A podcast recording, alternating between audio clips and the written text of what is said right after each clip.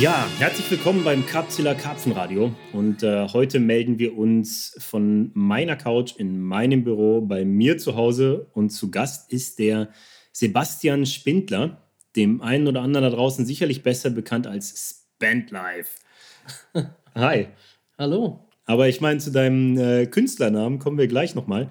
Ähm, vielleicht sollten wir erstmal erläutern, warum sitzt du jetzt ausgerechnet hier bei mir auf der Couch? Wie hat sich dieses Treffen ergeben? Das hat eine Vorgeschichte. Ja, absolut. Erstmal, hallo, schön, dass ich da sein darf. Ähm, wie hat sich das Treffen ergeben? Wir haben miteinander gesprochen, würde ich sagen. Ich habe dich angerufen und habe gefragt, ob du Bock hast, äh, mich beim Angeln zu filmen. Genau, so fing es an, genau. Ja, ähm, tatsächlich, wir haben heute den 2. Januar, das Jahr ist noch ganz jung und wir waren heute zusammen am Wasser. Du mit der Kamera, ich mit den Routen. Ich habe geblenkt, aber das schieben wir jetzt auch mal so ein bisschen darauf, dass der See zugefroren war. Zumindest am Anfang, als wir ankamen, äh, hat den See noch eine kleine, recht dünne Eisdecke bedeckt und der Wind hat dann so nach und nach äh, vom Wasser geblasen.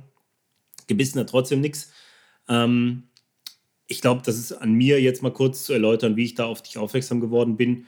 Äh, du bist mit der Kamera zugange und Leute, die ein Talent haben und vor allen Dingen auch ein großes Interesse, sich da weiterzuentwickeln, ähm, das Angeln im Bewegtbild gut darzustellen, die sind da draußen doch relativ rar gesät. Auch wenn man das vielleicht, wenn man vielleicht einen anderen Eindruck hat, wenn man so mal bei YouTube Karpfenangeln eingibt. Aber da trennt sich natürlich auch schnell die Spreu vom Weizen. Und ähm, das heutige Treffen hat sich deshalb ergeben, weil ich dir einfach mal die Chance geben wollte, äh, mir zu zeigen, was du drauf hast. Das musst du jetzt natürlich noch schneiden, aber dennoch bin ich da echt guter Dinge und recht überzeugt davon, dass du es gut machst weil du ja auch schon Erfahrung hast, auf, du gleich, auf die du gleich zu sprechen kommst. Ähm, jedenfalls haben wir uns gedacht, wir nutzen die Gelegenheit auch nochmal, um jetzt mal einen Podcast aufzunehmen, weil ich finde, dass du auch so darüber hinaus eine interessante Person bist und einen recht spannenden Weg in diese ja, Angelbranche oder Karpfenbranche gefunden hast. Vielleicht fangen wir mal ganz vorne an und machen so Schritt für Schritt. Herr Spindler. Ja. Wer sind Sie? Wie alt sind Sie? Wo kommen Sie her? Was machen Sie beruflich? Ja, ganz einfach. Wie gesagt, hast du schon vorweggenommen, Sebastian Spindler. Ich bin 26 Jahre jung oder auch alt. Aus meiner Perspektive jung. Ich fühle mich manchmal alt, ja. Gebürtiger Duisburger. Ich versuche das immer ein bisschen zu verstecken, dass man das nicht so raushört. Kannst du Türkisch? Ähm, ein bisschen. Sag mal was. Tamam. Tamam. Tamam. Ja. Cool, reicht. Klassiker. Kommst ja. in Duisburg auf jeden Fall weit mit. Ja. Ähm, wohne in Mühlheim an der Ruhr, genau bin Bundeswehrsoldat, beruflich, ja.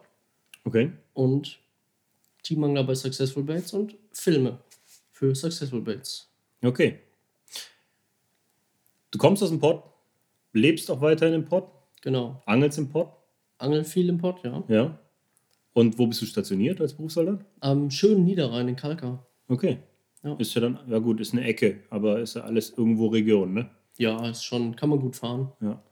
Ja, also da ist auf jeden Fall ein Überschneidungspunkt. Ich selbst angel ja auch ab und zu mal in der Duisburger Region und für mich ist das jetzt auch nicht so mega weit. So kam das natürlich auch zustande. Wir sind jetzt nicht aus zwei völlig unterschiedlichen Regionen Deutschlands. Ähm, insofern war es recht naheliegend. Und du hast es gerade schon erwähnt, du bist Teamangler bei Successful Baits. Richtig, ja. Aber auch nicht erst seit gestern, ne? Nee, schon, schon, ja. Also ich bin aktiv für Successful Baits jetzt äh, etwas über zwei Jahre. Genau, das war am Anfang alles so ein bisschen unterm Radar. Ich habe halt im Hintergrund den Instagram-Account gemacht, habe äh, mit den ersten YouTube-Videos angefangen dann natürlich im Zuge dessen auch Teamangler geworden und ein bisschen mehr in den Vordergrund gerückt, weil man natürlich auch äh, über Instagram dann in der Story mein Gesicht öfters mal gesehen hat, ja. Ja, das ist ganz interessant. Also ich kann mich erinnern, dass du auch ungefähr, da warst du relativ am Anfang damals, ähm, da hast du mir auch mal was geschickt und mal gefragt, ob ich dir mal ein Feedback geben kann und so. Und man hat schon echt gemerkt, okay, der will sich da entwickeln, der hat da Bock, irgendwie weiter nach vorne zu kommen. Ja. Und ähm, jetzt ist es so, dass du neben deinem Beruf auch ein kleines Gewerbe hast und filmst. Richtig. Und ähm, das hauptsächlich mit Successful Baits aus machst. Also das ganze Videomaterial kommt von dir. Genau. Und ähm, du bist nach wie vor auch für den Instagram-Account von Successful Baits verantwortlich. Richtig. Ja. Das, das ist alles aus meiner Hand, genau. Okay. Also so Ladeninhalte macht der Max, mhm. weil der auch jeden Tag dort ist. Max Ingenhag. Max Ingenhag, ja. genau. Mhm. Ja. Ja, krasse Nummer. Ich meine, Successful Baits ist hier bei uns am Niederrhein natürlich jedem Begriff. Aber ähm, ich glaube, SB ist auch nach wie vor die größte Boilie-Bude Deutschlands, wenn man das, ja, Ja. schätze ich noch, ne? Ja, würde ich jetzt auch einfach mal so. Da haben wir übrigens auch, ähm, mit dem Christian Heimanns habe ich mal einen Podcast aufgenommen. Christian Heimanns ist der Inhaber von Successful Baits, der Chef da. Und äh, ein Geschäftsmann alter Schule, ein ziemlicher Hauding und jemand mit sau viel Erfahrung als Angler. Ähm, der Podcast ist auf jeden Fall sehr zu empfehlen. Falls du hier noch recht äh, neu dabei bist, gib dir den Podcast auf jeden Fall auch mal. Ja, krass. Ähm, du bist also seit zwei Jahren Teamer da und äh, bist jetzt schon mit der Kamera irgendwie zugange, aber du bist Berufssoldat. Ich kann mir vorstellen, dass du in deinem Beruf nichts mit der Videokamera zu tun hast, oder? Nee, das ist eher richtig, ja. Mit der Kamera mache ich beruflich gar nichts. Das ist für mich dann auch eher so der Ausgleich. Okay. was, was Kreatives machen zu können neben, neben dem Beruf. Das ist für mich auch einfach so. Da, da kann ich mich mal fallen lassen, da kann ich mich mal ja wirklich kreativ entfalten. Okay. Also ähm, komplett self-made, ja? Du, bist, du hast dir alles selbst beigebracht, was das angeht, oder? Absolut, ja. Okay. Ich glaube, das ist ein Thema, ähm, zu dem viele deutlich mehr Zugang suchen, auf das echt viele Bock haben. Ich selber gehöre dazu. Äh, Ich, ich komme vom Fotografieren, damit kenne ich mich einigermaßen aus, habe da ein gewisses Knowledge, aber ähm, was das Film angeht, klar, ich kann mich vor die Kamera stellen, das, das habe ich über Jahre gemacht, aber mich dahinter zu stellen, das setzt mich immer wieder vor große Herausforderungen. Wo eignest du dir dein Wissen an? Hauptsächlich über YouTube. Und was guckst du dir denn an da? Viele Amis. Also ich kann jetzt so frei weg jetzt keinen genauen sagen, sondern ich gucke halt wirklich so nach Schlagworten, wenn ich jetzt Thema Color Grading oder sowas, dann suche ich mir das raus, schaue mir das an, dann spezifisch auf das Programm, womit ich arbeite. Ich persönlich arbeite mit Final Cut Pro. Das ist halt auf dem Mac, basiert auf iOS. Ist eigentlich von der Benutzeroberfläche mega easy, viel selbsterklärend. Und dann ist einfach Learning by Doing. Also du wächst halt mit jedem Projekt, mit, mit äh, jedem Video entwickelst du dich weiter und ähm, ja, Ja, if you don't do it, you lose it, ne? Das ist ja so. Genau. Du musst es schon machen, um es irgendwie zu lernen. Okay, also du, du guckst dir einfach Tutorials an und probierst es dann einfach aus und setzt es selber um. genau. Und wie bist du aufgestellt so von, vom Equipment her? Also ich filme mit einer Sony Alpha 7 Mark III. Was so aktuell auch, glaube ich, das Ding ist in der, in der Angelfilmerei. Ja, das ist die aktuelle Version von Sony, genau. Wir haben eine DJI Mavic 2 Pro als Drohne. als Drohne, genau. Mhm.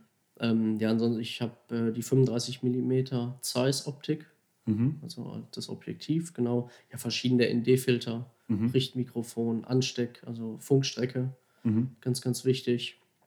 Ähm, LED-Panel für, für Nightshots. Wie hast du denn angefangen? Äh, mit einer Canon EOS 80D. Okay. Also ich habe früher viel fotografiert, weil mich Mhm. das einfach begeistert hat, Momente festzuhalten. Ähm, aber Momente können sich auch bewegen und dann wollte ich einen bewegten Moment festhalten und habe dann mit der Kamera auch angefangen zu filmen. Das allererste YouTube-Video mit Raphael Bringmann, Mhm. das ist auch äh, noch mit meiner EOS 80D gefilmt, ja. Okay. Genau. Also ähm, ich hatte vor einiger Zeit hier den Thilo Schulze, den Video Videographer von Nash hier sitzen und äh, meinte auch, was brauchst du denn so als Standard-Kit? Was musst du denn haben, um irgendwie durchstarten zu können? Und er sagte, ein iPhone oder irgendein Handy. Du kannst im Grunde, mit, du musst ein Auge dafür haben und kannst aus allem irgendwas Witziges machen. Würde ich 100% so unterzeichnen. Ähm, aber was glaubst du, was gibt einem so ein Grundvertrauen? Was brauchst du in die Hand, um loszugehen und was Vernünftiges filmen zu können? Vernünftig ist ja auch immer die Frage, oder, oder so, das liegt ja im Auge des Betrachters. Für mich selbst ist der Qualitätsanspruch immer sehr, sehr hoch. Ich bin sehr, sehr selbstkritisch. Aber ich finde, so eine Systemkamera von Sony ist schon, die gibt es ja, die gibt ja auch, die, was ist das, Alpha 6000 oder sowas. Ähm, die können schon echt was. Aber du kannst auch mit dem iPhone, wenn ich mir jetzt das neue iPhone 11 Pro anschaue oder so, damit kann man halt auch Liegt ja preislich gar nicht mehr so weit auseinander. Nee, ich glaube, da ist die Sony-Kamera sogar günstiger, ein gutes Stück. Krass. Ja. Ein Gimbal ist vielleicht noch wichtig. So für, für ein paar smooth Aufnahmen ist das auch eine coole Sache. Aber ich meine, da- das Thema hatten wir ja auch eben, als wir, als wir draußen waren. Ähm, da haben wir so ein bisschen über das gesprochen, was die anderen so stilistisch machen, sei es jetzt Fox oder Nash oder Korda, ähm, die jetzt, sagen wir mal, so ein bisschen den Takt angeben, was das Angelfilm in Deutschland angeht. Ja. Was uns da so begeistert. Und da meintest du auch zum Beispiel, dass du gar nicht so der Fan bist, so Stile zu mischen. Ne? Dass du zum Beispiel, dass es dir gar nicht so taugt, zum Beispiel diesen GoPro-Style mit so einem 4K, mega aufgedonnert, ultratiefe Bilder, Slow-Mo-Style zu mischen.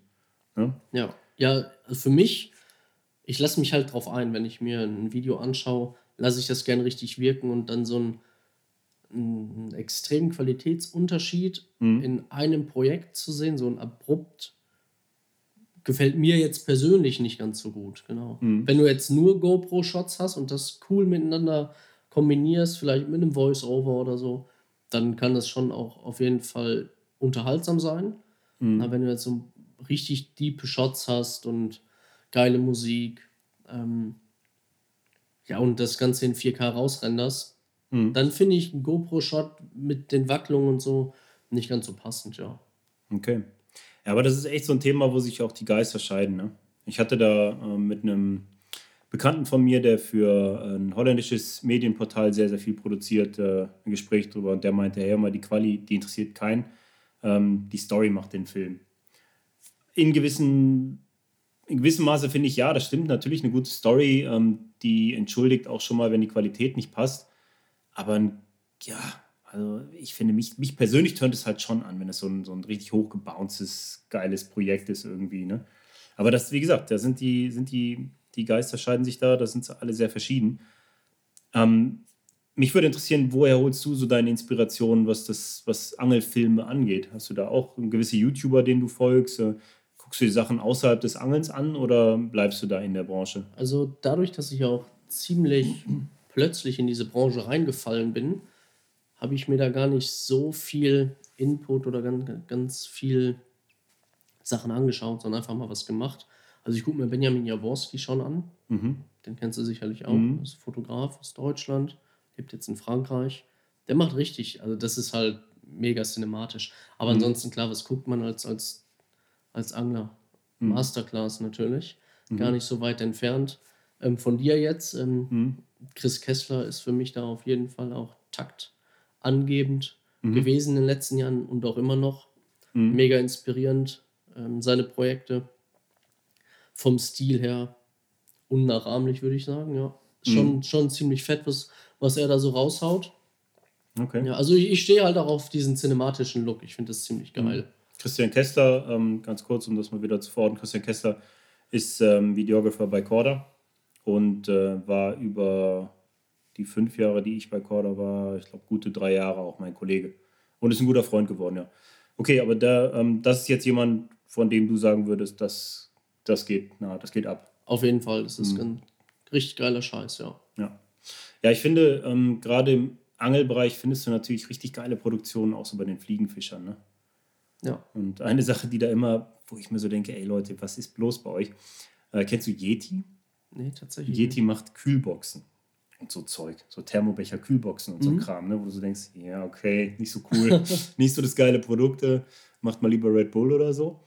Aber ähm, die produzieren Filme, unter anderem mit Fliegenfischern, äh, weil gerade in den USA viele Fliegenfischer, Kühlboxen, bla bla, Leute mit Geld, die fliegen sonst wohin in die Bahamas und angeln aufs Harpun oder so ein Zeug. Und ähm, da ist einer bei, ein Film, der heißt äh, Yeti Presents Cosmo ein Cosmo mit C geschrieben. Gib dir das. Das muss mit Bass. Ja, ja, zieh dir das rein, dreh den Bass auf und du weißt, was ein fetter Angelfilm ist. Ne? und dann bitte, spannend, also auch an die Leute da draußen, wenn ihr das gerade hört und euch das gebt, Yeti Presents Cosmo. Ähm, achtet mal darauf, wie oft in diesem Film eine Kühlbox zu sehen ist. Gar nicht euch wundern. Ne? Ja, ich glaube maximal einmal für eine Sekunde oder so. Also das ist schon krass. Das ist schon krass.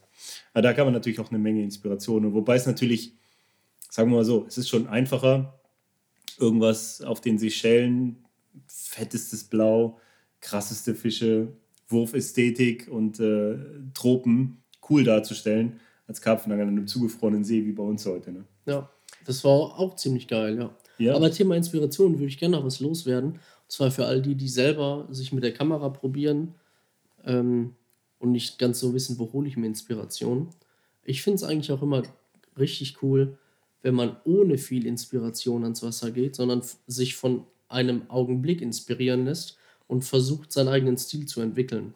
Mhm. Also wirklich mit dem Auge fürs Detail vielleicht einfach mal losgeht und guckt, okay, wie, aus welchem Winkel, aus wel, wel welche Perspektive wähle ich jetzt, Mhm. um, um den Shot einzufangen. Weil ich sag wirklich, das meiste machst du in der Post-Production. Mhm. Also ich jetzt, ich weiß nicht, wie das andere machen.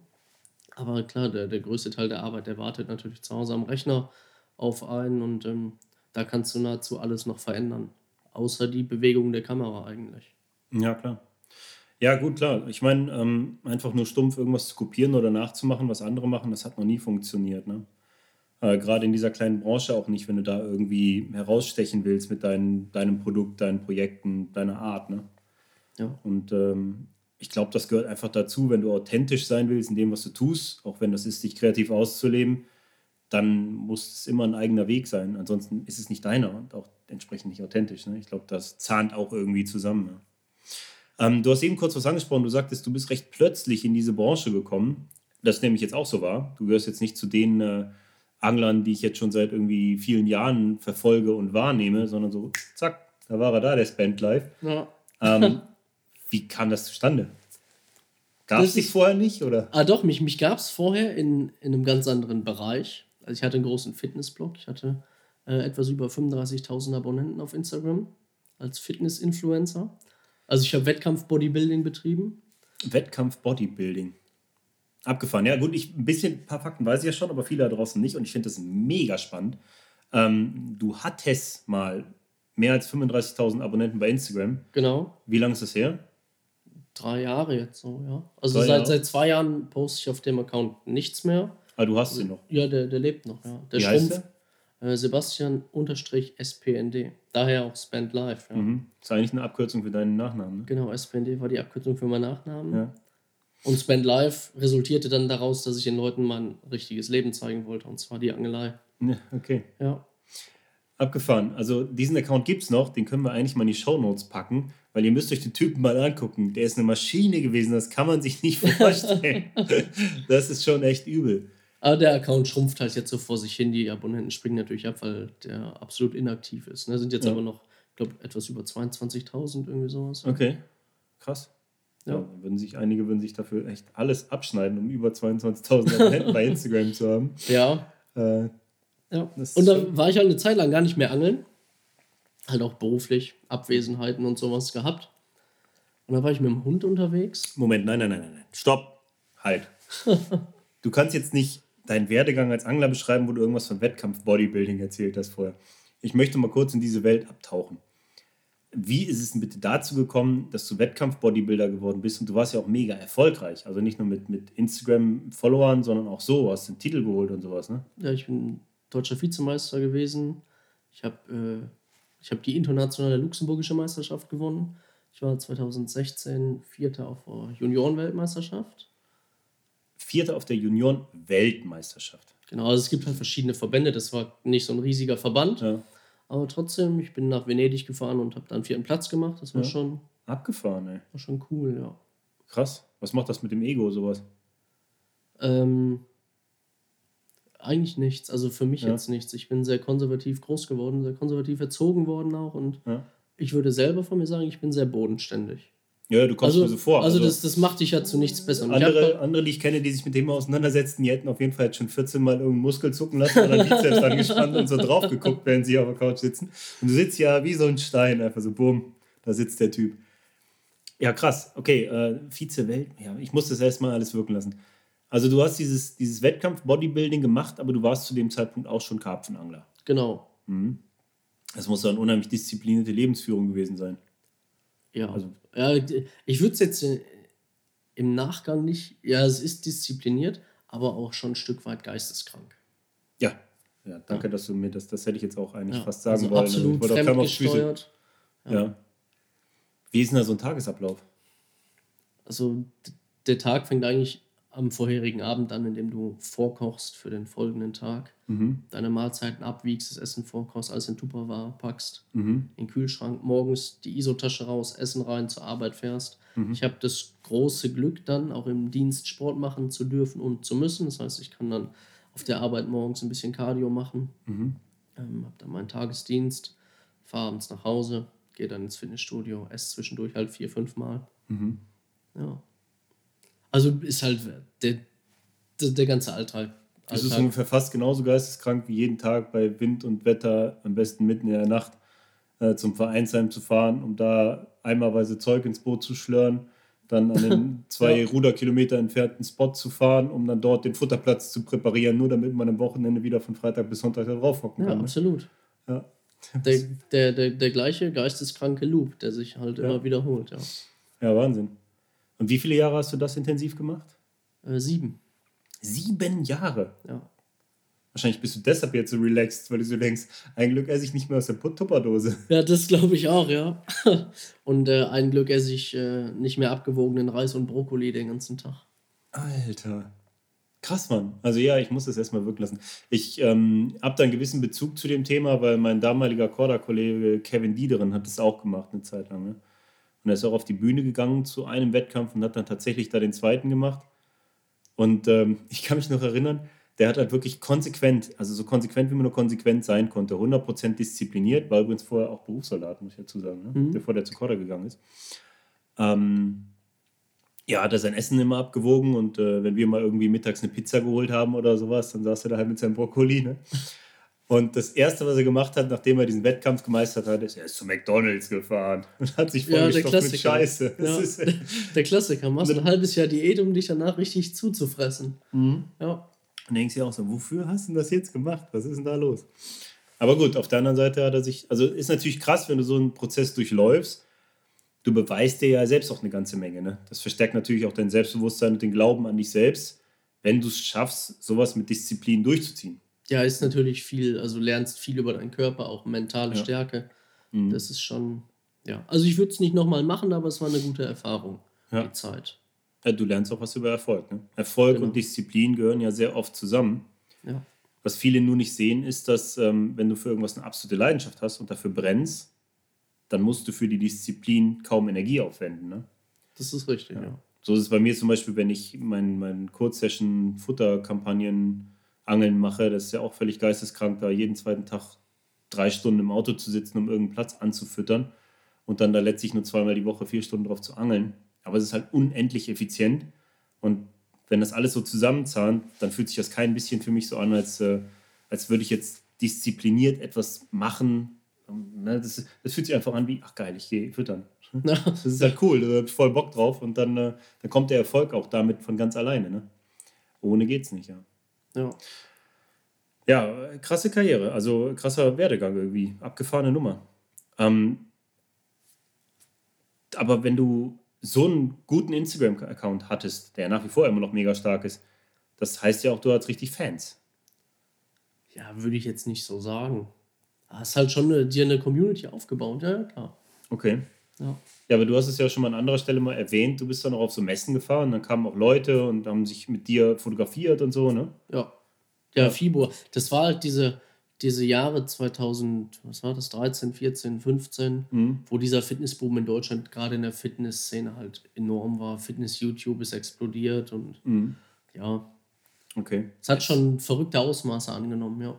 Es ist ja eine Riesenbranche, ne? Das ist ja auch es ist ein ganz, ganz großer Markt, ganz klar. Ja. Ja. ungefähr jeder, äh, gerade pubertierte 16-Jährige ist auf jeden Fall 100% angeködert. Ne? Ja. Definitiv. ja. Äh, Haftbefehl oder Kollege, das war zumindest damals so. Ich weiß nicht, ob man das heutzutage noch im Fitnesscenter hört. Ich keine Ahnung. Ich bin da so raus. Aber ähm, ja, ich finde es halt interessant, dass du in diesem Bereich ein richtiger Influencer warst. Ne? Du, hast da, du hast da Leute gehabt, die zu dir kamen, die ein Selfie mit dir wollten und äh, hattest da ein Standing, warst da unendlich erfolgreich. Bist dann da komplett raus und gehst jetzt so richtig als Quereinsteiger in diese Angelbranche rein. Ja. Du hast also schon eigentlich eine interessante Perspektive, die du mitbringst, so, ne? Ja, ich habe halt, was dieses Social Media Marketing angeht, sage ich mal, mhm. schon viel Erfahrung gemacht, natürlich in der Fitnessbranche und kann eventuell den ein oder anderen Einfluss jetzt auch noch weitergeben, weil ich halt das Ganze aus einer anderen Sichtweise gesehen habe mhm. und auch erlebt habe. Hast du ähm, auch so richtiges Influencing über deinen Instagram-Kanal gemacht dann? Ja. Also Kooperationen mit irgendwelchen genau. Firmen? Genau. Okay. Na gut, dann ähm, ist es ja ein kurzer Weg, dass du jetzt bei Successful Bates einen Instagram-Kanal machst, ist dann ja im Grunde nur logisch, ne? Ja. Ja, ja, klar. Ich glaube, dass das eine Sache ist, die sehr viele da draußen, auch gerade kleinere Firmen, total unterschätzen. Ne? Wie wichtig es ist, Instagram auch vernünftig zu machen, wenn man es denn für Marketing überhaupt nutzen will. Das will ja auch gar nicht jeder. Ne? Manche posten halt irgendwas, einfach nur um ein bisschen daran teilzuhaben und Leuten was zu zeigen, aber viele wollen es ja im Grunde nur nutzen, um halt ein Brand aufzubauen. Ne? Ja, aber ich sag halt, auch wenn du es nicht für Marketing nutzen willst, ist halt für jedes Unternehmen nice to have. Mhm. Auf, auf jeden Fall. Irgendwie Produkte zeigen, gerade in der Angelbranche, Teamerfolge zeigen, mhm. Kundenfänge. Ja, ich glaube, Kundenfänge sind Pro extrem Produktion, wichtig. Ne? Ja. All solche Sachen. Ja, ist halt auch insofern wichtig, dass du da einen direkten Zugang zu deiner Community hast und tatsächlichen Kunden. Ne? Ja, klar. Also gerade, halt gerade im Online-Zeitalter, wo viele auch ja. fast nur noch online verkaufen und keinen direkten Kontakt mehr zum Kunden haben. Natürlich hast du auch da nur Social-Media-Kontakt mit irgendwelchen Avatar-Persönlichkeiten, aber ähm, man darf nicht unterschätzen, wie wichtig das ist und wie greifbar es einen macht. Ne? Ich kenne das, bei mir ist es immer so ein Phänomen, dass ich echt, äh, das mir immer mega leid tut. Aber ähm, das kannst du vielleicht dann jetzt auch nachvollziehen. Bei mir passiert es oft, dass ich auf einer Messe bin und da kommt jemand zu mir und, hey, Alter, sehe ich dich auch mal, wie geht's dir so, alles cool bei dir und hey, hast du das und das und spricht mich dann auf irgendwas an und ich so, denke da so, krass, Mann, kennt der mich? Ja, der kennt dich. Ja, ja, der ja das, das ist es, die, die Leute genau, kennen dich halt, ja, aber kennen, du die nicht. Nee, genau. Und dann, dann sagt er mir, ja, ich hatte dir doch geschrieben bei Facebook. Und dann denkst du, ja klar, dann hast du mir geschrieben bei Facebook, aber da waren viele, die mir geschrieben haben in der letzten Woche. Ich kann mich da nicht genau daran erinnern. Oft kann ich mich daran erinnern, wenn sie das dann ein bisschen präziser machen, aber mir tut es halt immer mega leid, wenn Leute voraussetzen, dass ich sie dann genauso empfange, wie, wie sie mir entgegenkommen, weil ich mich einfach, ich kann, ich kenne sie ja nicht. Ne? Ja. Und das ist so, das ist manchmal ein bisschen tricky dabei. Naja, hat eine Firma natürlich nicht. Als Firma stehst du als Firma da und nicht als. Ja. Äh, Aber es ist trotzdem auch mit dem Firmenaccount schon einfach mega interessant und, und auch, auch cool mit den Leuten so eng in Kontakt zu sein, wenn wir jetzt auf einem Videodreh sind, irgendwie in Frankreich wir gehen live oder hier in Deutschland und gehen live und die Leute gucken zu und mhm. das, ist, das ist schon cool. Der direkte Austausch, das, das macht schon echt Spaß. Ja, klar. Hast du das auch gemacht damals? Also dann ist das Fitness-Thema auch gleich für mich abgehakt, aber ich finde diese Parallelwelt echt mega interessant. Ich finde immer alles so krass interessant, was eigentlich auch so eine komplett verkopfte, merkwürdige Sparte ist wie das Karpfenangeln. Ne? Muss man überlegen, wie viele Randgruppen, die aber doch riesengroß sind in sich, es da eigentlich gibt, die irgendein Zeug machen. Ja. Hast du dich dann auch so beim Training gefilmt und solche Sachen und die Leute an sowas teilhaben lassen? Also ja, auf jeden Fall, klar. Beim Training gefilmt jetzt nicht so oft, aber klar sind da Bilder entstanden und mhm. ja. Ja, schon abgefahren. Nee, okay. Ähm, gut, wo waren wir dran? Du wolltest eigentlich erklären, äh, wie dieser Quereinstieg in die öffentliche Wahrnehmung im Karpfenangeln zustande kam. Ja, genau. Oder wie der der Schritt ins Karpfenangeln dann wieder kam. Also wie gesagt, ich ja. war vier Jahre aufgrund beruflicher Abwesenheit und so gar nicht fischen, war dann an einem Baggersee spazieren mit dem Hund und habe da jemanden getroffen. An mhm. dieser Stelle, ich muss das auf jeden Fall mal loswerden. Sascha Legenbauer, beste Grüße an dich, Junge. Wir haben uns da getroffen und zwei gleiche Hunde, die haben miteinander gespielt. Wir haben kurz gesprochen und er sagte, hey, bist du öfter hier? Ich sage, ja gut, ich bin hier in der Ecke aufgewachsen und ich habe ja auch schon mal geangelt. Und er sagte, wie, du hast hier an dem See geangelt? Er war zu der Zeit dort im Verein. Mhm und er sagte direkt, wo drauf? Ich sage ja auf Karpfen und er auch. Und dann, ja, ein Wort, das andere, völlig eskaliert. Frauen haben sich angeguckt, so, hey, was erzählen die da für einen Stoß? Super, wir haben einen Angler getroffen. Grandios. Und ein paar Wochen später sind wir zusammen fischen gegangen. Das war dann mhm. wirklich für mich so nach vier Jahren das erste Mal. Ähm, ja, und dann war ich natürlich wieder absolut im Film. Ne? Mhm. Wieder zum Chris gefahren, also zum Christian Heimanns in Laden. Da habe ich früher meine Murmeln geholt, dann mhm. wieder Murmeln geholt und dann den Jochen getroffen. Mhm. Jochen Berger zu der Zeit noch. Und dann ein, zwei Mal da gewesen und dann habe ich irgendwann gesagt, ich sage, Jochen, wieso habt ihr eigentlich keinen Instagram-Account? Und so kam das dann. Mhm. Ich sage, ich mache das für euch. Sagt er, wie du machst, keiner kennt dich, wer bist du? Mhm. Ich sage, ja, aber ich, ich mache das, ich hätte da Bock drauf. Und so ist das entstanden, ja. Abgefahren. Wie es so oft ist eigentlich, ne? Persönlich Kontakt, bisschen Vitamin B und irgendwie rutschst du dann da rein, ne? Ja. Ja. Das ist jetzt auch noch gar nicht so lange her, ne? Also zwei Jahre, sagt sie, bist du bei Successful. Ja, klar. Ja. Ist alles relativ, also ich gehe jetzt ins, ins dritte Jahr, genau. Mhm. Ja, und dann halt ein, ein Wort das andere. Ich sage, ich filme so ein bisschen nebenbei, Hochzeiten. Ich hatte mal was, so ein kleines Projekt für Audi und so, also für, mhm. für, ein, für eine Audi-Händlerkette bei uns aus der Region. Das gezeigt, ich sage, hey, vielleicht können wir was machen, ja, cool. Mhm. Und dann hat sich das so alles entwickelt. Genau. Und ist natürlich für mich mega fett, also das fetteste Feedback, was es geben kann, wenn dann Ja. so Plattformen wie Capzilla oder du jetzt als Person auf mich zukommen und sagen, hey, hast du nicht mal Bock, da was Mhm. zu machen? Das ist schon, also das ist für mich auf jeden Fall, ähm, hat einen hohen Stellenwert, also ein positives Feedback zu kriegen. Ne? Mhm. Ja, klar. Ähm, die Frage ist halt immer, wo du hin willst damit auch. Ne? Also ich sehe es ich seh's oft so, ich habe es oft beobachtet bei Leuten, die sich im Grunde nicht viel bewegen über Jahre. Die auf Karpfen angeln, mehr oder weniger erfolgreich, die aber eigentlich viel mehr wollen, die voll in die Öffentlichkeit wollen, im Grunde total Bock drauf haben, aber sich nicht so richtig aus sich raustrauen, nicht fragen, die Chancen nicht ergreifen. Ne, das, das passiert ja häufig. Ne? Und dann kehrt Ja. es irgendwann um nach dem Motto, ach ja, die alle sind nur hungrig nach Öffentlichkeit, äh, nervt mich und bla. Aber ursprünglich waren es auch solche, die es mal unheim- unheimlich wollten. Dafür gibt es viele Beispiele. Und ähm, wie heißt es so schön, Glück ist, wenn Gelegenheit auf Bereitschaft trifft. Ich glaube, die Bereitschaft muss auch erstmal da sein. Ne? Und natürlich auch die Voraussetzung, dass du überhaupt Bock hast, in die Öffentlichkeit zu gehen und mehr zu machen.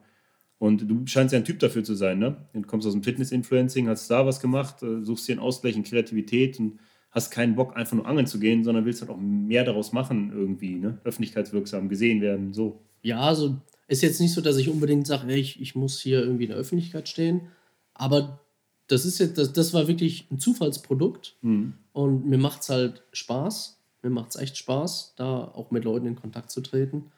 Und ähm, ja, warum nicht? Ne? Wenn, Okay. Also wenn, wenn es Menschen gibt, die das interessant finden, was ich mache, dann finde ich das halt echt cool. Dann, dann ist das äh, natürlich ja schon. Jetzt habe ich auf jeden Fall einen Faden verloren. Ja, ist eine Ehre irgendwo für dich ja auch, ne? Das ist ja das Beste, was dir passieren kann dann letztlich. Die Frage ist nur immer, wo das hinführen soll, also wie groß soll das werden, ne?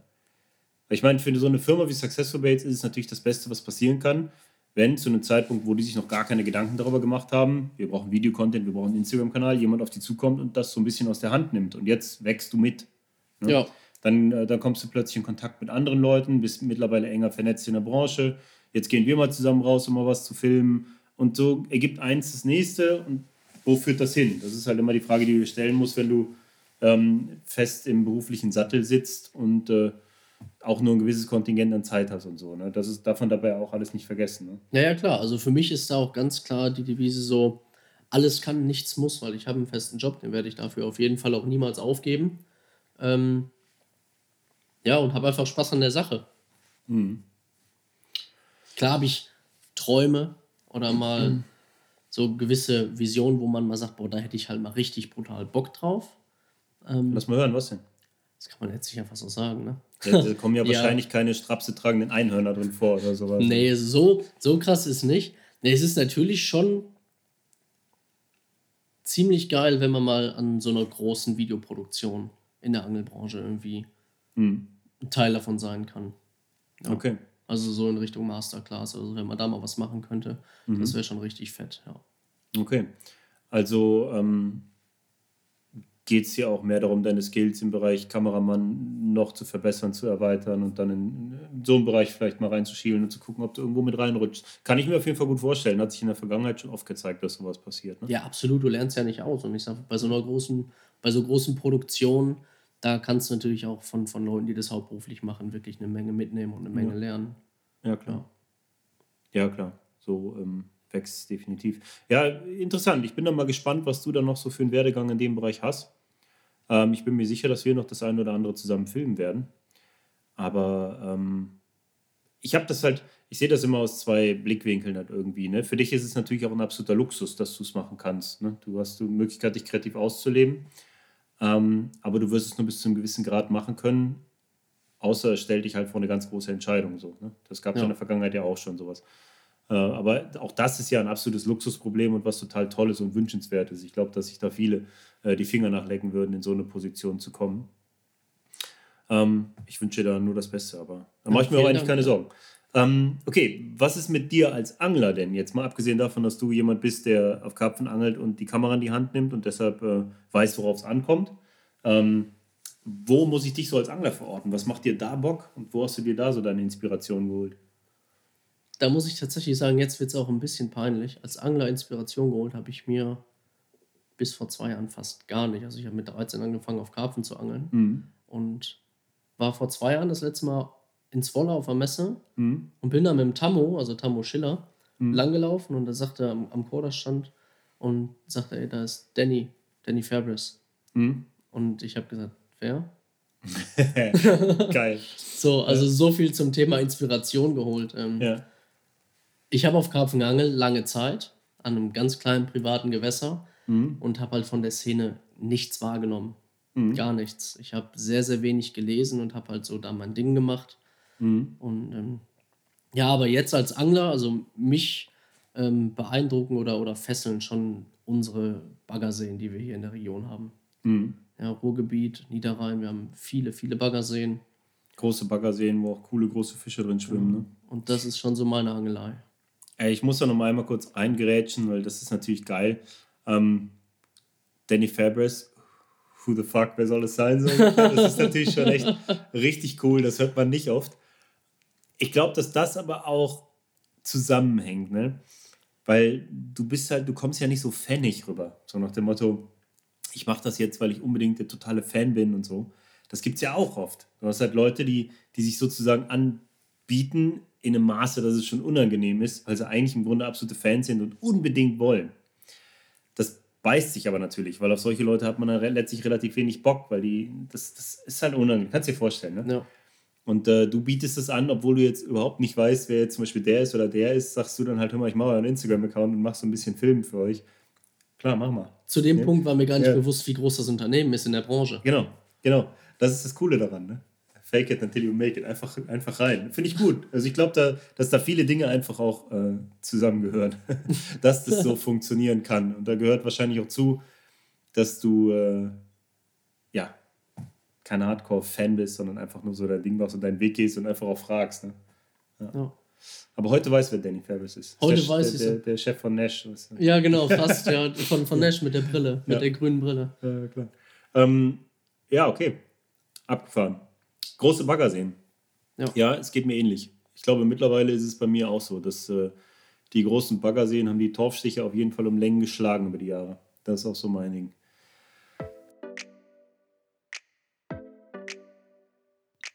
Hi Leute, ich bin's wieder, David aus der Capzilla-Redaktion. Ich möchte euch heute gerne einen ganz besonderen Beitrag ans Herz legen. Denn Marc Dörner besuchte im vergangenen Herbst die bayerische Firma Hikes und hielt das Geschehen mit der Kamera fest. Hikes, war da nicht was? Genau, denn das Familienunternehmen ist weltweit bekannt, produziert seine Schuhe aber ausschließlich in Europa. Viel Wert legt Hikes auf Robustheit und Qualität und genau davon durfte sich Marc in den zahlreichen Laboren ein eigenes Bild machen. Auf seiner Tour durch die Heiligen Hallen wurde er von Mitarbeiter Manuel Ostermeier begleitet, der selbst begeisterter Karpfenangler ist. Was liegt da also näher, als den Tag gemeinsam am Wasser ausklingen zu lassen? Daraus entstanden ist ein gut 20-minütiges Video, das tief hinter die Kulissen blicken lässt und bei einem lockeren Overnighter am Kanal endet. Zieht es euch unbedingt rein, den Link dazu findet ihr wie immer unten in den Show Notes. Ich sage Petri Hikes und wünsche euch nun wieder beste Unterhaltung mit dem Karpfenradio. Ähm, ich weiß, dass du auch eine ziemlich abgefahrene Geschichte zu erzählen hast. Was Ja. das Angeln an großen Baggerseen angeht, ähm, ich würde auch sagen, was Mindset angeht und was das Fangen von großen Karpfen angeht. Ähm, ich weiß, dass du damit haderst, diese Geschichte einfach so rauszuhauen, weil die dir ziemlich viel bedeutet. Und ich finde, du solltest sie hier erzählen. Ja, Wie stehst du dazu? ja doch. Hauen wir sie raus, ja. Können wir machen, oder? Können wir machen, ja. Ja. Soll ich dir da ein bisschen was aus der Nase ziehen oder willst du einfach Freestyle Ja, mal ich- ja. loslegen, wie es wovon wir hier reden? Ja, ich würde erstmal sagen, um Grundstein zu legen, wir reden von dem Kapzeler Jahresmagazin, Ja. wo von den Crime City Jungs eine Story drin Dann lass ist. uns da anfangen. Ähm, wir haben ja zwar viel später als ursprünglich versprochen, aber ihr wisst, Leute da draußen, wenn ihr Capsula Plus Jahresabonnenten seid, was ich natürlich absolut hoffe. Ähm, ansonsten jetzt bitte schnell das Abo abschließen. Habt ihr? Ja? Okay. ähm, können wir auch nach dem Podcast machen. Solltet ihr aber auf jeden Fall machen. Solltet ihr definitiv machen. Hast du den Capsula Plus Jahresabon? Ja, Ich? Ne? Ja? Ja. Ein Glück. Du hättest jetzt auch nicht Nein gesagt, selbst wenn du keins hättest, ne? Ja, genau. Ja. Na, ich zahle monatlich. Ja? Echt? Ja, ich zahle monatlich, ja. Warum hast du kein Jahresabo? Weiß ich nicht. Ist doch günstiger und viel einfacher für dich. Außerdem kriegst du ein Jahresheft. Das ist richtig. Du hast nicht jedes Jahr aber, einen Jochen, der dir ja, eins schenkt. ja, aber Jochen muss nächstes Jahr wieder einen dicken Fisch fangen, damit ich drin bin. Ja, du hast jetzt angefangen. Kann man auch drüber sprechen. Nee, auf jeden Fall ähm, war ja, ist ja ein Teil dieser Capzilla Plus Geschichte. Wenn man Jahresabonnent ist, dann hat man Anspruch auf das Jahresmagazin, was wir halt so als ein von der Szene für die Szene Kultmagazin, ziemlich geil, ziemlich hochwertig aufbereitet, ähm, machen, in Deutschland produziert. Das hat der Alex Griebel von Fully auch designt. Das sieht einfach sehr fett aus. Ein richtig geiles Ding. Ich selber bin stolz drauf, ist wunderschön geworden. Und der Jochen Berger hat da drin eine richtig abgefahrene Story. Äh, der Jochen hat einen absolut krassen Spieler gefangen mit 32 Kilo, hier bei uns in der Region auch. Ähm, und das ist an sich schon natürlich eine kleine Sensation hier bei uns in der Ecke, aber große Fische werden deutschlandweit gefangen. Was wir daran so unheimlich geil fanden, war, dass ähm, die gesamte Crime City Carpers Gang, wir hatten ja den Nico Zikoris hier schon mal von den Crime City Carpers, auch im Karpfenradio, ähm, packen wir auch nochmal in die Show Notes. Das Ganze solltet ihr euch auch mal anhören. Das ist ein cooles Karpfenradio geworden. Auf jeden Fall, ähm, ein ganzer Teil dieser Gang ist dort gewesen, um die Fotos von diesem Fisch zu machen. Ähm, du bist auch dort gewesen. Dazu stelle ich dir gleich auch noch eine Frage zu deiner Zugehörigkeit da. Aber ähm, wir haben es einfach so unheimlich geil abgefeiert, dass die Jungs es so abgefeiert haben. Da war von nichts von wegen Hate, äh, von wegen Neid, von wegen ähm, Schlechtreden. Nein, da ist voll Community, da ist Crew Love, so heißt halt auch dieser Beitrag. Und die Jungs sind mitten in der Nacht da aufgelaufen, um diesen Fisch zu fotografieren und ähm, haben sich dafür ins Wasser geschmissen im Herbst und abgefahrene Bilder gemacht. Und das ist einfach eine geile Story. Und ähm, deshalb finden wir halt auch cool, was die Crime Cities machen, weil die halt irgendwie für so eine Zugehörigkeit stehen. Ähm, obwohl teilweise die Jungs bei unterschiedlichen Firmen gesponsert sind, unterschiedlichen Bait-Schmieden, unterschiedlichen Tackle-Schmieden oder auch eben gar nicht gesponsert sind. Das ist einfach eine bunt gewürfelte Truppe von Leuten, die für unterschiedliche Firmen tätig sind, die aber im Grunde alle Angler sind und gute Freunde. Und das nach außen tragen. Das finden wir cool. Und deshalb ist dieser Artikel auch ähm, fett da drin ja, gelauncht und kommt ziemlich gut, wie ich finde. Und du bist einer der Fotografen gewesen. Genau, ja. Warum? Wie hängst du mit den Crime Cities zustande? Und dann geht es weiter im Text zu deiner Story. Ja, wir haben von den Crime City Jungs natürlich auch wen bei uns bei Successful Baits im Team und natürlich zu der Zeit, als ich auch noch bei Successful Baits äh, zugehörig war, mhm. ähm, ist es da natürlich ganz nah. Ähm, und ich habe beim Simon Grolik die Hochzeit gefilmt. Okay. Da auch. Ja. Genau, und da habe ich alle Jungs eigentlich so richtig kennengelernt. Aber man kennt sich halt dann auch so, man flüchtig irgendwie im Laden und sowas in der Carp Corner in mhm. Krefeld ein paar Jungs gesehen und ähm, der auf Anhieb irgendwie gut verstanden. Und da ruft mich abends dieser Nils an, der Volltätowierte. Mhm. Ich weiß nicht, ob wir hatten halb elf oder was. Ich hatte Jochen an dem Tag auf jeden Fall auch schon besucht und sagt, ey, Spend Live, Digga, du musst vorbeikommen. Wir brauchen deine Kameraskills. Und ich saß halt auf dem Sofa mit Freundin und sag, boah, FIFA, hätte ich eigentlich auch Bock drauf. Ne? Aber das war für mich so die Frage, bin ich halt gleich hingefahren, diesen, diesen Fisch fotografieren. Und ähm, jeder, der mich kennt, weiß, dass ich es hasse, ins Wasser zu gehen. Mhm. Schon gar nicht in Gewässer, was ich nicht wirklich kenne. Und schon gar nicht im Herbst, wenn es kalt ist. Und schon gar nicht ohne Warthose. Aber da bin ich halt auch einfach in Boxershorts rein. Wieso hast du es ins Wasser zu gehen? Hast du Angst, dass sich irgendeine Kreatur in die Tiefe zieht? ja, ja, so ungefähr. Ne, ich mal Wasserpflanzen und so brauche ich jetzt nicht unbedingt an den Beinen. Okay. Kraut und so, das ist, ist nicht so meins, ne? Okay. Ja. Also mit anderen Worten, es war schon eine große Herausforderung, die du aber deinen Freunden zuliebe ja, ich war hart. Ich war hart im Film, ja. ja okay. war auf jeden Fall fett. Also der, der Abend war fett, ich habe die Bilder gemacht, die sind im Magazin. Für mich auf jeden Fall auch eine Ehre, da die Bilder liefern zu ja. können. Ja. War geil. Jungs waren mega dankbar. Fand ich einfach, war, war eine geile Aktion. Aber ich hatte dann einen gut. Mhm. Da kommen wir jetzt zu der Geschichte. Kommen okay, da geht's weiter. An, also wir sind jetzt auf jeden Fall die Jahreshefte-Sache haben wir abgehakt. Das ist geschehen. Wie geht's weiter? Ich hatte noch eine Session letztes Jahr. Mhm. Ich hatte noch mal ein verlängertes Wochenende. Noch drei Tage Urlaub genommen. Bin auch mal raus an, an einen großen Baggersee bei mir mhm. in der Region. Und ähm, wollte endlich meinen ersten deutschen 40er fangen. Ist mhm. mir bis jetzt nur in Frankreich gelungen. Ich hatte hier in Deutschland ich glaube schon verflucht viele 19 Kilo Fische, aber mhm. diese magische 20 halt nicht übersprungen. Wie das halt oft so ist, ne? Ja. Ja. ja. Und ich kann auch jetzt vorweg schon mal nehmen, ich habe immer noch keinen 40er gefangen. ja. Okay. Ja, und ich war halt fischen und ähm, aufgebaut, alles entspannt. Am nächsten Morgen mit, mit dem Moppel, Crime mhm. City, ja, also der Marvin von Deadhead Custom Rods, telefoniert und im Telefonat flog eine Route ab und ich habe einen Fisch gefangen, richtig geilen Spiegler. Mega geiles Teil, 19,5 Kilo. Und Mhm. ich dachte mir wieder so, Alter, das ist hier nicht normal, oder? Mhm. Warum immer ich?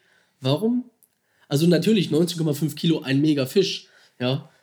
Aber mit dieses Ziel, endlich diesen 20 Kilo Fisch Äh, ich kann mir das vorstellen, wenn du die ganze Zeit die 20 vor Augen hast und da steht immer 19 noch was, ja, dann wird es irgendwann halt auch so ein bisschen merkwürdig. Ja, also ich, also um das mal ganz deutlich zu machen, ich kam mir halt richtig verarscht vor. Aber so richtig. Okay. Ähm, ja, und dann blieb mir noch genau ein Tag. Mhm. Und ähm, ja, wie du vorhin schon gesagt hast, ich bin schon so ein bisschen connected in der Szene. Ich hatte dann vormittags mit äh, Christoph Freund telefoniert Mhm. und da war die Beißzeit halt auch schon so rum. Mhm. Und da habe ich auch gesagt, boah, wenn jetzt noch einer läuft, dann ist halt einer von den ganz, ganz dicken. Mhm. Und er hat mir dann die Daumen gedrückt und gesagt, mach was draus. Und ähm, ja, zuvor, der Tag davor, diese Session war halt allgemein einfach mega krass, weil am Tag davor habe ich mit Andi Hetzmannseder telefoniert, Mhm. mega Telefonat gehabt. Ähm, da bin ich auch gespannt, was dieses Jahr da so alles passieren wird. Und da habe ich auch gesagt, vielleicht geht, ich glaube, es geht noch ein dicker. Ich hatte einfach dieses, dieses Mindset, ich war so positiv Mhm. eingestellt, dass noch ein richtiger Herbstbulle auf meiner Matte landet. Mhm. Naja, die Beißzeit war vorbei, nichts ist gelaufen. Du hattest bis zu dem Zeitpunkt einen Fisch mit 19,5 Kilo. Genau. Ja. Genau, aber dann an diesem letzten Tag, die Beißzeit, warum? Schnauze komplett voll. Aber diese Hoffnung, dass der Dicke doch noch läuft, die war halt da. Mhm. Ich saß dann auf meinem Stuhl, guck so auf die Routen. Und dann war das wirklich so, wie alle immer erzählen, die schon mal einen richtig dicken Fisch gefangen haben. Mhm. Der nimmt ganz langsam Schnur und dann gibt er richtig Stoff. Und dann geht, der, geht der Bissanzeiger los und ich gucke so drauf. Und wirklich ganz, ganz langsam die Bremse nur ein bisschen Schnur genommen. So gedacht, okay, was geht denn jetzt ab? Und dann immer schneller, Mhm. immer schneller, immer schneller. Dann die Route aus dem Buttgrip gerissen, vorne vorgehauen, an beiden anderen Routen runter. In der Route aufgenommen, ab ins Boot. Und dann war das so, ich glaube, das ist gleich, wie wenn du ein Blei von Zug wirfst. So fühlt sich das, glaube Nee. ich, an. Ja, der ist, es war halt wie eine Lok. Ja. Das Ding ist einfach weitergefahren. Mhm. Und dann war er fest. Und dann dachte ich so, boah, fuck, Mhm. was ist hier los? Ich habe gedacht, er hätte sich festgeschwommen, aber der war halt einfach nur, hat sich auf den Grund gesetzt, Mhm. hat gewartet, bis ich über ihm bin. Und dann war ich über ihm und dann hat er halt nichts gemacht. Und ich dachte halt wirklich, das Ding ist fest. Ich habe noch nie so einen großen Fisch gefangen. Mhm. Da habe ich drei Kopfschläge gehabt und die gingen so richtig so bis ins Handteil von der Route. Ich habe relativ weiche Routen Mhm. und dachte mir so, Alter, was ist das denn? und dann kam er hoch. level. Ja, und dann kam er hoch und hat, es, hat er sich das erste Mal, so, ich glaube, so in zwei Meter Tiefe, relativ klares Wasser, zur Seite gedreht und ich stand zu dem Zeitpunkt noch im Boot, ich musste mich sofort setzen. Mhm. So dieser Klassiker, weiche Knie, ich dachte hier, ich kack völlig ab, was ist das denn für ein Darf auf Vieh? keinen Fall was schief gehen. Ja, und dann kam er hoch und dann diese letzte Flucht. Ich glaube, ich war in meinem Leben noch nie so nervös. Mhm. Ich hatte in dem Moment der letzten Flucht gehofft, ich hätte ihn vorher noch nicht gesehen, weil das macht dich einfach noch nervöser. Ich dachte so, jetzt darf nichts mehr passieren. Mhm. Ja, und dann natürlich Drill vorbei irgendwann. Zum Glück. Und da passte dieses Monster nicht in meinen Kescher. So halb, er lag so halb auf dem Kescher und dann auf dem Boot dieses, dieses Abstrecken, so Arm raus und immer Mhm. länger, immer länger. Und dann ist er reingerutscht ähm, und lag halt die ganze Zeit auf der Seite. Ich habe also dieses massive Vieh nicht gesehen, sondern nur die Seite, Riesenbauch und ich dachte so, Mhm. boah, Du hast auf jeden Fall deinen deutschen 40er. ich habe meinen deutschen 40er. In dem Moment kam meine Freundin und Schwiegervater so über den Hang gelaufen und ich war auf dem See, ich habe so gewunken und rumgeschrien, yeah, ich habe meinen deutschen 40er, weil ich war mir hundertprozentig sicher, Mhm. das ist der 40er. Und dann bin ich halt rangenommen und rangenommen und dann dieser Augenblick, wo Mhm. du den Kescher ans Boot ziehst und dieses Vieh sich aufstellt. Und da habe ich diesen Rücken gesehen Ja, ja. Und ganz ehrlich, da habe ich komplett ausgerastet. Ich konnte nicht mehr. Ich glaube, ich habe geschrien, das hast du noch vier, vier Dörfer weiter gehört. Völlig ausgeflippt. Mhm. Ja, erstmal an Land gerudert, dann. Ich bin einfach ausgeflippt. Ich konnte nicht mehr. Und dann habe ich, wen rufe ich dann an? Den Sepp. Unseren Sebastian Steck aus der Produktion. Ich sage, Sepp, Junge, du musst sofort kommen, ich brauche Bilder. Natürlich, Sepp hat aber drei Tage vorher ein Kind gekriegt. Also nicht er, aber seine Frau. Mhm. Sagt er, du liebend gern, aber die Hebamme ist gerade hier, ich kann jetzt halt nicht kommen. Ich sag, ja, scheiße, ich hab's halt voll verpeilt gerade. Ich bin Mhm. mega im Film. Und dann war ganz klar, wen rufe ich jetzt an? Den Nils. Mhm. Wir hatten aber mittags unter der Woche. So, Mhm. alle, alle anderen Leute sind halt arbeiten und ich habe Nils angerufen.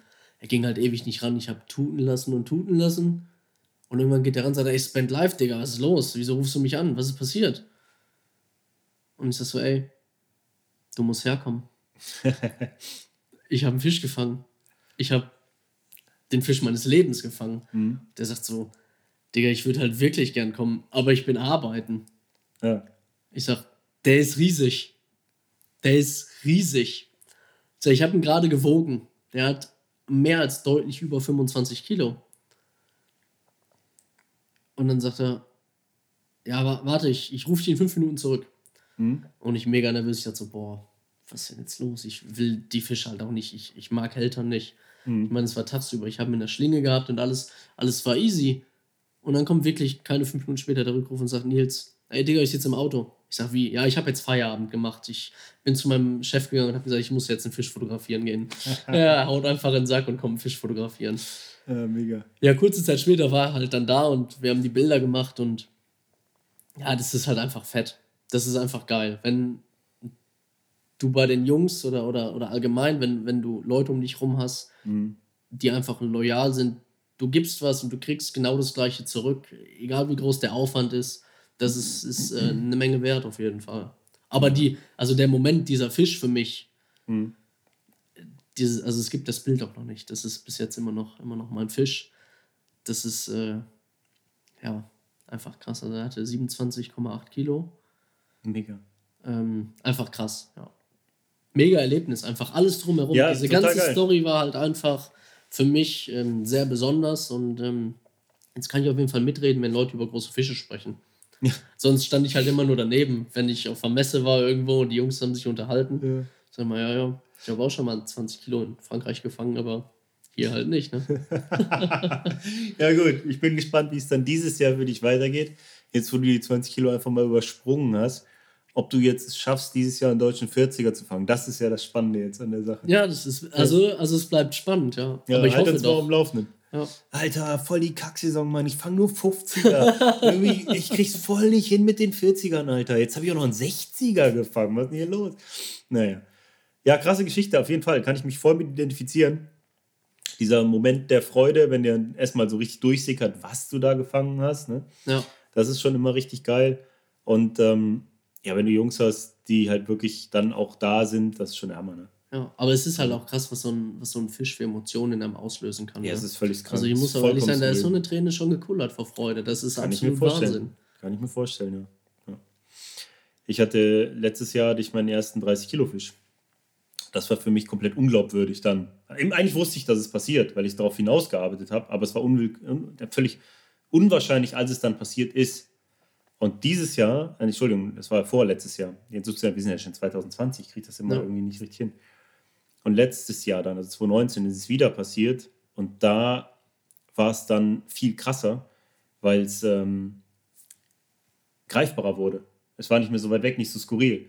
Und es war alles langsamer. Also es war einfach ein krasserer Moment. Und da war es auch so, dass ich zwei Jungs angerufen habe. Der eine war schon selbstständig zu dem Zeitpunkt, René. Und ähm, der hat sich sofort auf den Weg gemacht, einfach nur weil er sagt, ich will einfach mal so einen großen Fisch sehen. 32 Kilo Schubi. Ja. Und äh, mein anderer Kumpel, das ist genauso eine Geschichte wie bei dir, der Nico, Nico Brucher. Ähm, den hatte ich auch angerufen und der hat auch einfach Feierabend gemacht. Ne? Ja. Und du denkst, wie geil ist denn das bitte? Der geht hin und der verklickert, ich muss jetzt Feierabend haben, weil ich muss jetzt einen Fisch fotografieren. Ja. Wie soll das bitte für normalen Menschen da draußen sein, wenn er hört, was hat mein Mitarbeiter da Der gerade zu mir muss gesagt? geisteskrank sein. Ich, kann, ich muss ihn jetzt gehen lassen, es könnte schlimmere Folgen haben, wenn ich es nicht tue. Also ist schon total abgefahren. ja, ist absolut verrückt. Ja, aber damit steht und fällt das auch, ne? Also je nachdem, das kenne ich so aus, aus, aus ähm, meinen Erfahrungen jetzt irgendwie mit solchen Momenten, das steht und fällt damit, mit wem du es teilst. Ne? Ja. Es gibt so Situationen, die ergeben sich dann so und dann muss der Fisch sozusagen mit jemandem oder von jemandem fotografiert werden, der jetzt halt gerade da in der Nähe ist. Aber das macht es, diesen Moment nicht besonders. Ne? Wenn du den mit den richtigen Leuten teilst, dann bleibt der Moment halt viel länger für dich bestehen irgendwie. Ne? Ja, Da auch. habe ich auch schon beides erlebt. Ich habe auch schon große Fische mit dem Selbstauslöser fotografiert, weil mir so danach war, das für mich zu halten einfach. Das äh, ist auch schon passiert. Was ich aber voll und ganz nachvollziehen kann, ist dieses Ding, dass du dieses Bild noch nicht rausgehauen hast und das ist halt dein Fisch. Ja. Das ist bei mir so ähnlich so. Es gibt dann so diesen, so, weißt du, jeder Mensch, der auf Instagram erfolgreich sein wollte, der würde sein Top-Foto als allererstes raushauen, um viele Likes zu generieren. Und ich denke mir so, nee, das Foto ist so geil, Alter. Das finde ich so geil, das zeige ich niemandem. Ja, ich muss halt echt sagen, der Nils, äh, der hat da Bilder gemacht, das ist geisteskrank. Ne? Also, ich meine, du hast sie ja gesehen. Ja, das ist aber auch ein Ähm. mega geiler Fisch. Also Nils, auf jeden Fall, das, das hat er mit Sicherheit drauf. Aber der Fisch, der gibt es auch her. Ja. der gibt es auch her, dass man ein fettes Bild davon macht. Ähm, irgendwann wird es sicherlich online gehen, das Bild. Äh, bin ich von überzeugt. Aber im Moment ist einfach so noch. Hast du nicht so, ein, so, ein, so eins, das man bei Instagram raushauen kann, wo du in so breiten, also nicht, du musst ja keins volle Frontale zeigen, du kannst ja auch so ein bisschen so einen Anschnitt oder sowas. Also ich habe den. doch mal. Das ist, natürlich auch eine volle Gitarre, das Ding, ne? Also ich habe den richtig, das ist eine ries- riesige Gitarre. Ja, okay. Ja, hau doch mal so eins raus, was wir bei Kapitelmara, was wir jetzt Ja. mal anlässlich dieses Podcasts dann auf jeden Fall mal zeigen können. Ja, pass auf, wenn der, wenn der ähm, Podcast online geht, dann gibt es die Gitarre. Gut. Das Gitarrenbild, Die ja. Gitarre. Da gibt es ein Solo. Ja. Krass. Ja, und äh, wie geht es jetzt weiter? Also machst du jetzt dort an diesem See jetzt auch weiter, wo du diesen Fisch gefangen hast? Und Ja. hast die Mission nach wie vor im Kopf, einen deutschen 40-Fünder zu fangen? Oder? Ja, auf jeden Fall. Ja? Klar. Mhm. Aber für mich ist wichtig, ähm, kontinuierlich Fische zu fangen. Also mir geht es jetzt, natürlich große Fische fangen ist richtig geil. Ich habe es jetzt mal erlebt, ich weiß jetzt, wie es ist. Mhm. Unbeschreiblich, einfach nur brutal. Aber ich gehe natürlich raus und will die Zeit effektiv nutzen. Das heißt, ich will, ich will Fische fangen. Mhm. Ähm, aber ich werde auf jeden Fall natürlich an diesem See hauptsächlich auch weiter fischen. Dieses Jahr Mhm. und sicherlich noch einige Jahre. Ja, das ist ja gerade, wenn du irgendwie so ein Ziel vor Augen hast. Das, also ich habe es erlebt, auch weil du es eben erwähnt hattest, Christoph Freund, ne? Und der hatte ja, Christoph war ja so richtig on a mission. Der wollte ja einen, einen 60-Fünder in Deutschland fangen. Ja. Und ähm, das war so richtig, der hat sich das so richtig in den Kopf gepflanzt. Und der hatte eigentlich mal ursprünglich auf einen Fisch geangelt gezielt, von dem er dachte, dass er das Gewicht haben müsste. Der ist aber lange nicht gefangen worden. Und als dieser Fisch dann kam, hatte er das Gewicht definitiv nicht. Den hat er auch mittlerweile gefangen. Ähm, den deutschen 60er hat er auch gefangen. Und bei ihm war es so, er hat wirklich extrem hart darauf hingearbeitet. Keiner hätte es mehr verdient als er. Umso geiler, finde ich, ist die Geschichte, weil da halt so ein richtiger Struggle mit viel, mit viel ähm, persönlichen Themen auch irgendwie drin hängt. Hat er diesen krassen Fisch gefangen, der ist bei mir im Buch zu sehen übrigens auch. Ein absolut unfassbares Teil mit, ich glaube, 65 Pfund, wenn ich mich hier irre. Ein unglaublicher Fisch. Aber danach war es bei ihm echt so eine Zeit lang so, dass er so ein bisschen ziellos war, ne? Weil du hast halt so eine krasse Mission gehabt, da war alles drauf ausgerichtet, dein ganzes Angeln, eigentlich nur noch darauf ausgenordet. Und dann passiert es, ja, und dann stehst du halt da. So, was geht jetzt, ne? Ja. Also der ist jetzt wieder voll auf der Schiene, der, der ist schon wieder total hart am Fangen, hat einen krassen Winter und äh, bei dem läuft es halt grundsätzlich mega gut, ist gut, am, gut hart am Ball. Aber das habe ich echt deutlich gemerkt und das habe ich bei ein paar Leuten schon gemerkt. Wenn dann irgendwie tatsächlich mal sowas eintrifft, dann ist so voll die Luft raus. Ich habe auch aufgehört dann, Ja. tatsächlich. Also, das ist nicht nur ein dummes Sprichwort, man soll aufhören, wenn es am schönsten ist. Mhm. Ich habe dieses Erlebnis genossen und das war mein Angeljahr. Ich war dann noch einmal raus zu einem, zu einem Social, Mhm. ähm, Jahresabschluss einfach, nochmal gemütlich. Ähm, da wurde ich abgeangelt, klassisch. also wir haben zwei Fische gefangen, Mhm. ich davon keinen, ich habe einen verloren. Ähm, aber das war einfach nur noch, noch mal die Zeit genießen, aber ich war danach, das war Ende Oktober, dann auch nicht mehr, nicht mehr aktiv am Wasser. Mhm. Ja, ist doch auch geil, wenn du auf so ein Erlebnis rauskommst, ne? Ja, Letztlich auch perfekt. Ja, wie geht's für dich weiter jetzt? Du schneidest erstmal das Video, das wir heute gefilmt haben. ich oder? schneide das Video, ja. Es kommt auch noch eine Menge für Successful Baits auf jeden Fall. Mhm. Es sind noch, je nachdem wann der Podcast kommt, zwei geile Videos in der Pipeline. Mhm. Ähm, und dann gibt es 2020 auf jeden Fall einige Projekte. Mhm. Aber tatsächlich schwebe ich noch so ein bisschen. Ich werde sicherlich wieder nach Frankreich fahren mit ein oder zwei Jungs bei mir aus dem Team. Ich Mhm. werde auf jeden Fall eine Woche nach Frankreich fahren mit meiner besseren Hälfte. Mhm. Genau. Okay. Und ansonsten bin ich ähm, noch frei verfügbar. Ja. Nee, also ich habe ich hab Bock auf, auf Projekte. Ähm, hab Bock zu fischen.